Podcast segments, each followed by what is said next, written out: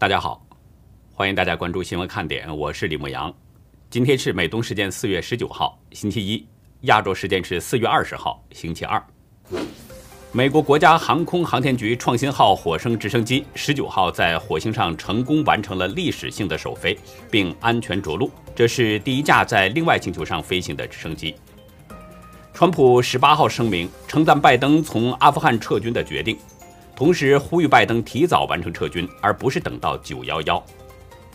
十九号，欧盟外交和安全政策高级代表波瑞尔透露，俄罗斯在与乌克兰的边境及克里米亚半岛上部署了十五万大军，这意味着乌克兰与俄罗斯关系越来越紧张了。台湾国防部战略规划部门负责人李世昌十九号表示，台湾正寻求从美国获得远程空射巡航导弹。以应对中共日益肆虐的军事活动。英国首相约翰逊计划五月十一号在国会开会时公布一项新的法案，强制所有为外国政府工作的人士向英国政府登记，否则将被视为犯罪。外界认为，英国这个举措是剑指中共和俄罗斯。截止到美东时间四月十九号下午三点，全球新增确诊中共病毒人数是七十万六千六百零七人。总确诊人数达到了一亿四千二百五十六万四千五百五十六人，死亡总数是三百零四万零四个人。下面进入今天的话题。中共的不断扩张使整个世界都倍感威胁，各国都在酝酿并且实施新的应对计划。美中航空母舰曾经分别进入到对方的射程之内，尽管中共没有主动的去制造冲突，但是美国的退役上将指出。美中冲突战争非常有可能。在美国强力对抗中共之外，日本正在讨论增加攻击的能力。此外，美日澳等国家针对中共的还有其他的一些打击动作。日本官方长官加藤胜信今天证实，日美双方将加强在宇宙和网络等各个领域的能力。为了强化核阻力，日本将持续讨论。去年底在内阁会议上没有做出的结论的敌基地攻击能力的相关议题。敌基地攻击能力呢，说白了就是增加反击的能力，增加打击敌国军事基地的手段。也就是说，日本可能将要大规模发展军事了。具体而言，日本是希望拥有自己的巡航导弹等等，这是一个非常值得重视的问题。根据和平宪法呢。日本的军事武装力量是受到限制的，没有拥有打击敌国的军事手段。但是，随着中共的威胁日渐增加，日本方面认为，假如多枚导弹同时来袭的话，那么日本现在的防御系统没有办法应对，所以必须考虑增加反击和避免遭到攻击的能力。加藤胜信在记者会上指出，台海军事平衡已经明显发生了变化。而且，日本与中国之间也存在着各项没有解决的悬案。日本将持续利用双方高层对话的机会，坦率地向中共表达疑虑。日本强烈要求中共采取具体行动，为了增加日本方面的影响力，所以呢，将继续讨论敌基地攻击能力的问题。这是在美日峰会之后，日本方面做出的更进一步的明确表态。在拜登和菅义伟联合签署的声明当中，明确表示，日美将进一步强化同盟的核阻力以及应对能力。日本方面加入了强化日本防卫力的文字，这在日美的联合文件当中是极为罕见的。日本读卖新闻表示，日方可能是想借此来强调日本的主体性。毫无疑问，中共的咄咄逼人终于是招来了日本的本能反应。迫使日本考虑要增加攻击能力，考虑这些问题了。在上个周六的节目当中呢，我们说到了日本已经意识到了中共对台湾的威胁，实质就是对日本实质性的威胁。因为台湾的地理位置临近钓鱼岛，一旦台湾出事了，那么日本自然就会担心可能会遭到军事冲突的波及，所以很可能会采取相应的军事行动。台湾如果遭到武力攻击，那么，依据美台关系法，美国将会协防台湾，对中共进行反击。那么，在这种情形之下呢？读卖新闻分析认为，日本自卫队将有三种主要的行动类型。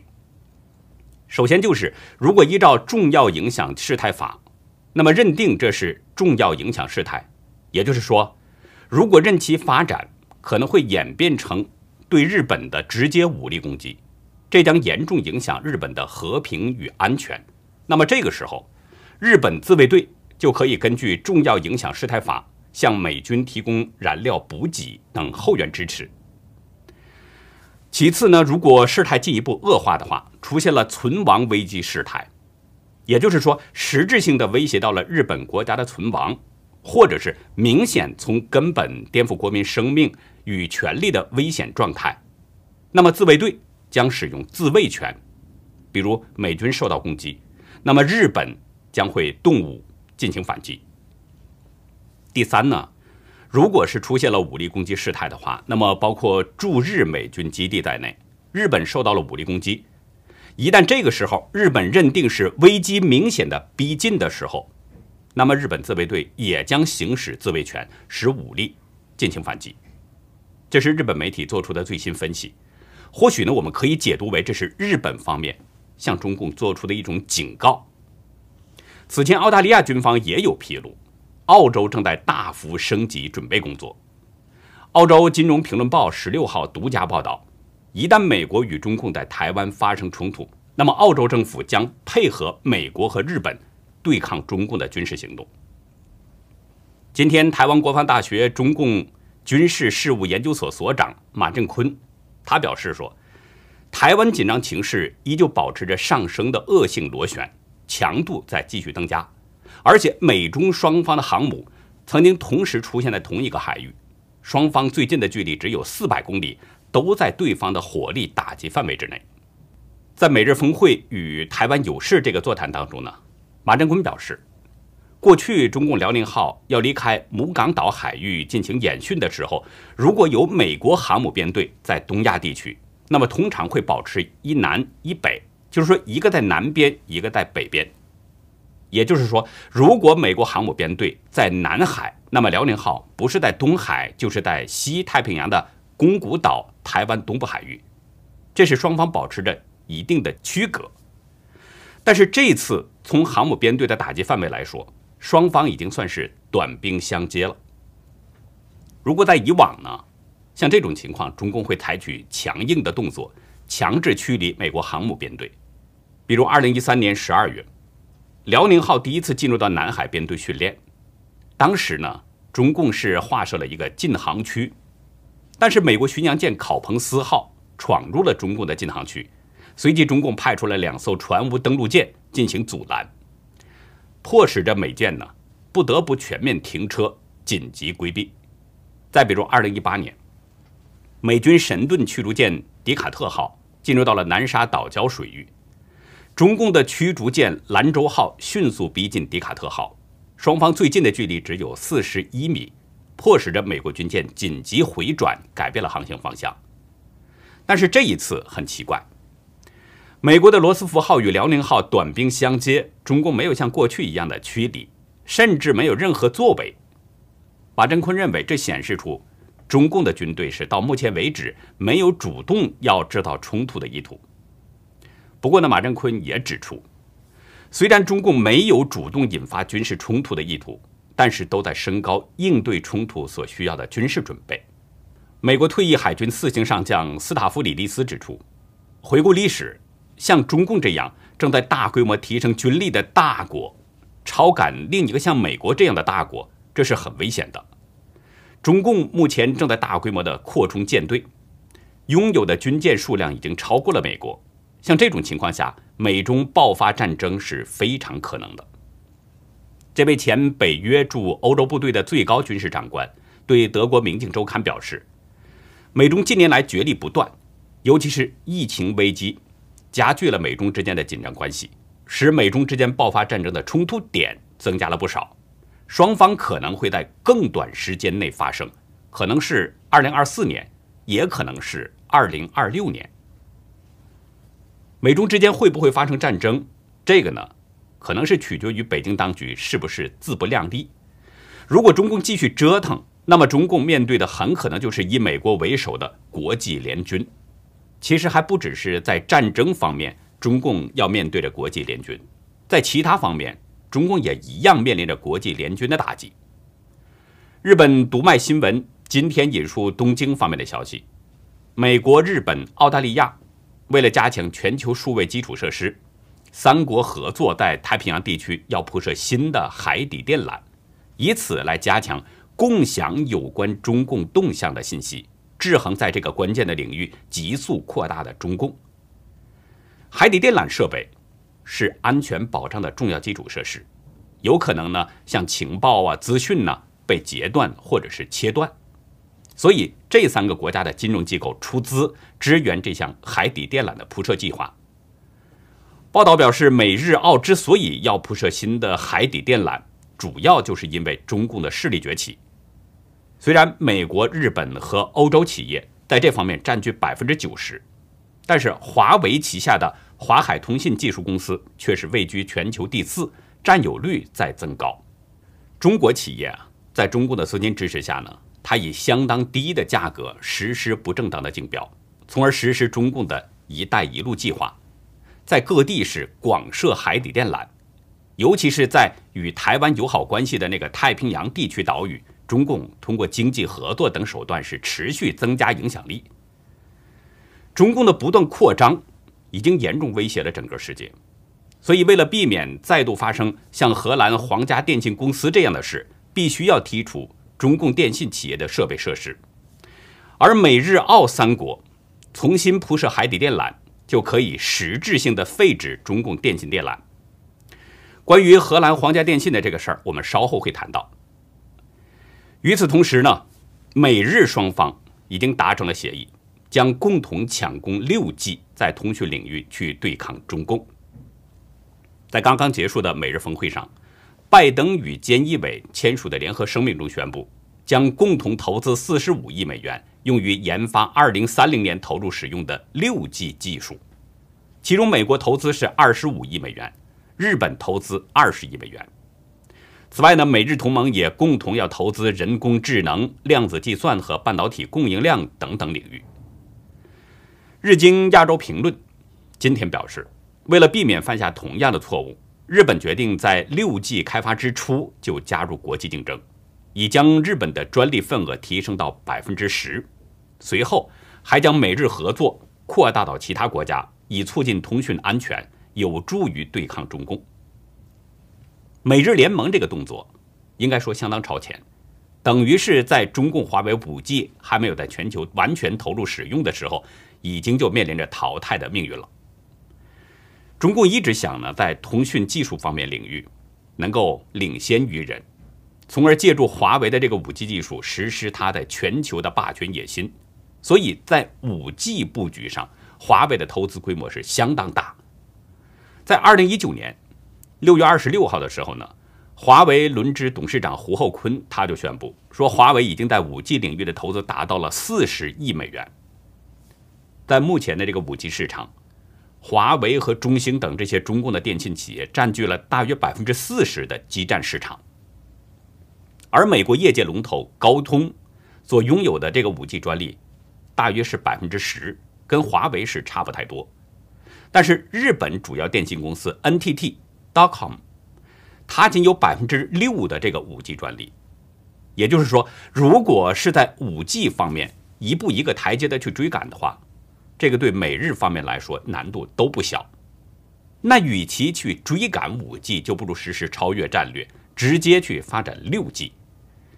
这个对中共来说，美日联盟的六 G 计划是以相当于一个废纸计划，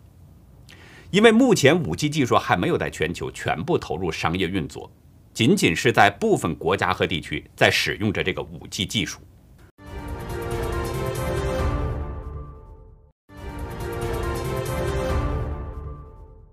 美日联盟的这个六 G 计划呢，将会促使一些计划发展五 G 网络的国家要重新考量，目前还有没有必要去继续发展五 G？因为从中国大陆的情况来看，五 G 并没有明显的改善。当局为了体现五 G 优势，把四 G 的网速进行了大幅下调。有网友呢曝光中共电信公司的内部邮件，在五 G 投入使用之后。把四 G 的速度调降了，将默认下载速度由三百 MB 下调到了一百 MB。这样的情况，投资华为五 G 还有意义吗？而且安全风险也是实时存在。荷兰国民日报十七号报道，根据一份二零一零年已经完成，但是一直被隐藏的调查报告显示，中共华为集团可以任意的去访问荷兰皇家电信移动网络的信息和所有客户数据，包括二零零二到二零一零年年间。荷兰总理巴尔克嫩德以及其他内阁成员的通话内容。荷兰皇家电信从2009年开始呢，是采用了华为技术，并且聘请了六名华为的员工在海牙总部工作。不过，荷兰情报部门警告这家拥有650万客户的电信公司，华为可能从事间谍活动，所以从那个时候起，相关的方面就开始了安全调查。查询了凯捷管理顾问公司的调查分析结果，国民日报表示，结果令人震惊。这份秘而不宣十多年的报告明确显示，华为在直接威胁着荷兰政府和荷兰企业，也威胁到身在荷兰的中国大陆异议人士。而且，华为还设有一个专门的服务器，可以窃听荷兰当局下令进行的通话内容。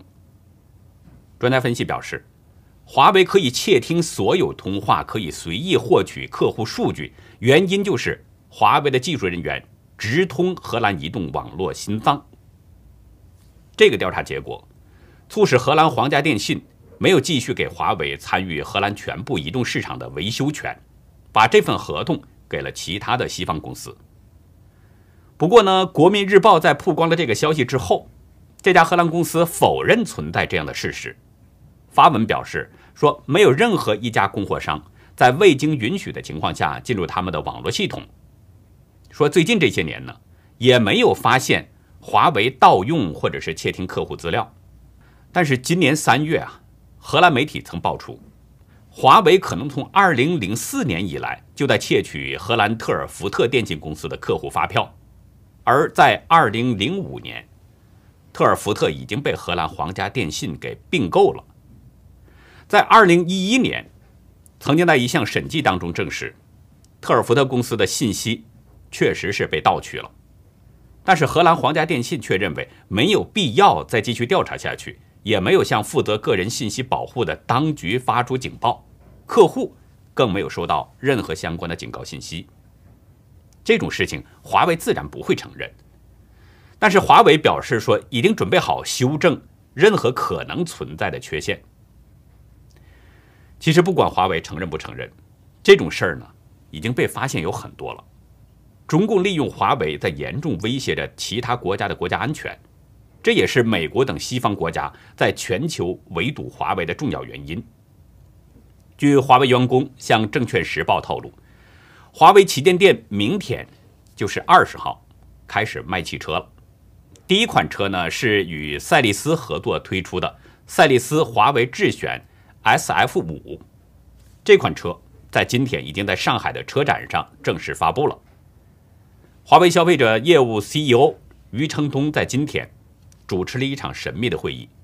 会议的主具体内容呢不太清楚，但据称也是跟卖车有关。有香港媒体表示，从声明不造车到推出首款自驾车，再到现在卖车，华为是。以闪电速度攻入汽车领域。报道中特别使用了“攻入”这个词，这个言外之意像是说呢，华为很强势的在发展汽车行业，但是实际上，这是华为的一个不得已的举动，因为美国对华为在全面封杀，禁止向华为及其子公司出售半导体零部件和相关的技术以及服务，在被美国断供之后。华为的手机电讯行业失去了芯片供应，所以不得不转产。如果不转产，华为就得关门了。我们再来关注一下新疆。瑞士新闻今天表示，瑞士法语区电视台 RTS 上个月向新疆派遣了一名通讯员进行实地采访。拍回的视频中显示呢，一个看似科技企业的厂区，很可能是一处再教育营。维吾尔人很可能在那里受虐待。但是呢，中共为了洗白，先后推出了四部纪录片，其中第四部纪录片试图把集中营合理化，谎称是反恐去极端化的需要。但是电视上的认罪、忏悔的那些维吾尔人，他们有家人在海外。在中共央视旗下的环球电视网 CGTN 播出的第四部反恐纪录片，它是呢以英语作为旁白，同时伴有中英双语字幕。片中把中共在新疆的种族灭绝行为描绘成了对抗潜伏的恐怖组织，声称是形势凶险，还强调世界上很多国家都在这样做，就是一个国际惯例。但是旅居伊斯坦布尔的维吾尔人。看过了纪录片之后，指证片子中至少访谈部分是被自白，那些是安排好的桥段。阿布都萨拉木·阿贝利米提的父亲和叔叔都出现在了纪录片当中，都被标示为是东伊运的成员。阿布利米提第一次看到的时候呢，根本就没有认出那是他的爸爸，反复看了几次，才终于认出那是他父亲。他的父亲身穿囚服。在镜头前忏悔，自称遭到极端思想蛊惑而变得激进，盲目的为新疆独立、建哈里发国而奋斗等等。阿布利米提昨天告诉中央社，他的父亲不是那种人。他说那些话的时候，好像在读什么，好像已经有脚本先写好在那儿了。阿布利米提的叔叔也出现在了纪录片中，他说。陷入了遭到指控两面人的自治区党委政法委原副书记希尔扎提巴布东的圈套。巴布东，他曾经是墨玉县公安局局长。他在纪录片中流着泪，用“糊涂、愚蠢、梦总是要醒的”，针对自己与境外分裂势力勾连，不断忏悔。正在伊斯坦布尔上大学的阿布利米提。从小就认识这个巴布东，电视中的巴布东和自己印象中的巴布东完全判若两人。他第一次看到巴布东是哭成那个样子。同样认不出自己父亲的还有阿伊卡纳提、瓦伊提江。他在纪录片中看到父亲瘦了很多，第一时间无法认出。他的父亲只有五十八岁。曾任新疆出版社维吾尔文编辑部主任。中共指控他呢，在担任2003、2009年版中小学维语教材责任编辑期间，编造历史，将大量含有民族分裂思想的内容编入教材。纪录片以七个维吾尔族英雄姑娘故事被编入教材为例，指称教材是宣扬维汉间的民族仇恨，对学生产生不良影响，很不可思议。但阿伊卡纳提表示，那是非常著名的维吾尔族历史故事，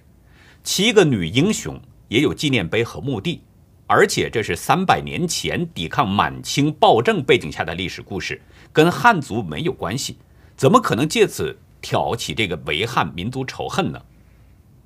但中共把新疆的传统文学故事也当成了罪证。看到穿着囚服的父亲，阿依卡纳提非常吃惊，他的父亲。是一位全心全力投入到教育事业的学者，曾经获得全国少数民族文学创作最高奖项骏马奖，还有多座国家级的奖项。他写过很多的诗歌，也参与和指导影视制作，受到很多人的敬仰。他看着父亲憔悴的身影，阿纳提心里边很心疼。他说：“无法想象，这么多年来第一次见到父亲，他竟然会以这种身份。”出现在我面前，而且遭控是子虚乌有的罪名。我知道并坚信父亲是无罪的。两个成年人都没有一眼认出自己的父亲，这种差别会有多大呢？我看了这两个人提供给中央社的照片，如果不仔细去辨认的话，与中共央视的那个纪录片中的形象几乎是对不上号。中共是故意的，在电视画面上扭曲人的形象。阿布利米提的父亲和叔叔，生活当中的照片当中，形象是神态轻松，都是圆脸型；但是电视画面上的形象，两个人都被剃光了头，也显得有些消瘦，眉宇间还带着紧张和恐惧。而阿伊卡纳提的父亲生活当中是身穿西装，打着领带，面色红润，但是电视画面当中却是脸色黝黑，神情呆滞，脸型也消瘦很多。他们究竟在集中营里面遭遇了什么，才不得不被认罪呢？中共究竟对他们实施了什么样的酷刑折磨，以至于人的形象大变，连自己的亲生子女都不能在第一时间认出他们呢？节目最后呢，再说一个有关人性中的善的故事。三月二十六号上午啊，日本崎玉县越谷市立北中学有六名学生参加完国一升国二的结业仪式之后呢，准备去东武伊势崎线大代车站的附近公园。突然，在这个时候听到旁边的平交道传来声响，几个人过去一看，发现有一名老人呢倒在了铁路上。旁边还倒着一辆自行车。读卖新闻引述越谷警察署的说法，这六名同学当中呢，有五名男生，一名女生。他们跑到老人跌倒的位置，看到周围的大人们呢，都只是在旁边看着。这六名同学是一边询问老人“你还好吗”，一边协助老人离开铁轨，并且把自行车也推到了铁轨外。其中一名同学呢，还跑到大代车站旁的派出所去报警。越谷警察署署长三上元树为了感谢这六名同学的正义和勇敢，在全校集会的时候啊，向他们颁发了感谢状。颁发感谢状的目的呢，就是希望他们在未来能够继续保持对他人的同情心，一路成长。这些同学表示，当时也不知道火车什么时候来，就是只想着赶紧救人。他们说呢，假如没人帮忙的话，那我就必须去做这件事儿。面对人们的善行啊，大家看到了日本警方呢是用颁发感谢状的方式去鼓励这些人们继续保持同情心。这样的社会，那风气自然就会相对的正一些。人们去救助别人的时候，不用去考虑被讹诈的问题。这件事儿呢，又让我想到了南京彭宇案。彭宇向倒地老人伸出援手，却被反诬成肇事者。法院最终是裁定彭宇要对老人进行赔偿。中共法院的裁定狠狠地打击了人性中的善良。在这种泯灭人性的裁定之下，人们都会生出一种多一事不如少一事这样的心理。看到摔倒的老人，不敢伸手带去帮助。所以，如果中共不清楚的话，大家想一想。中国会好吗？那好，以上就是今天节目的内容了。如果您喜欢新闻看点呢，请别忘记点赞、订阅，并且尽可能的帮我们把这个频道转发出去，因为真相对每一个人都至关重要。沃尔夫梅辛的特异功能吸引了许多人的注意，连西藏的喇嘛也对他产生了浓厚的兴趣。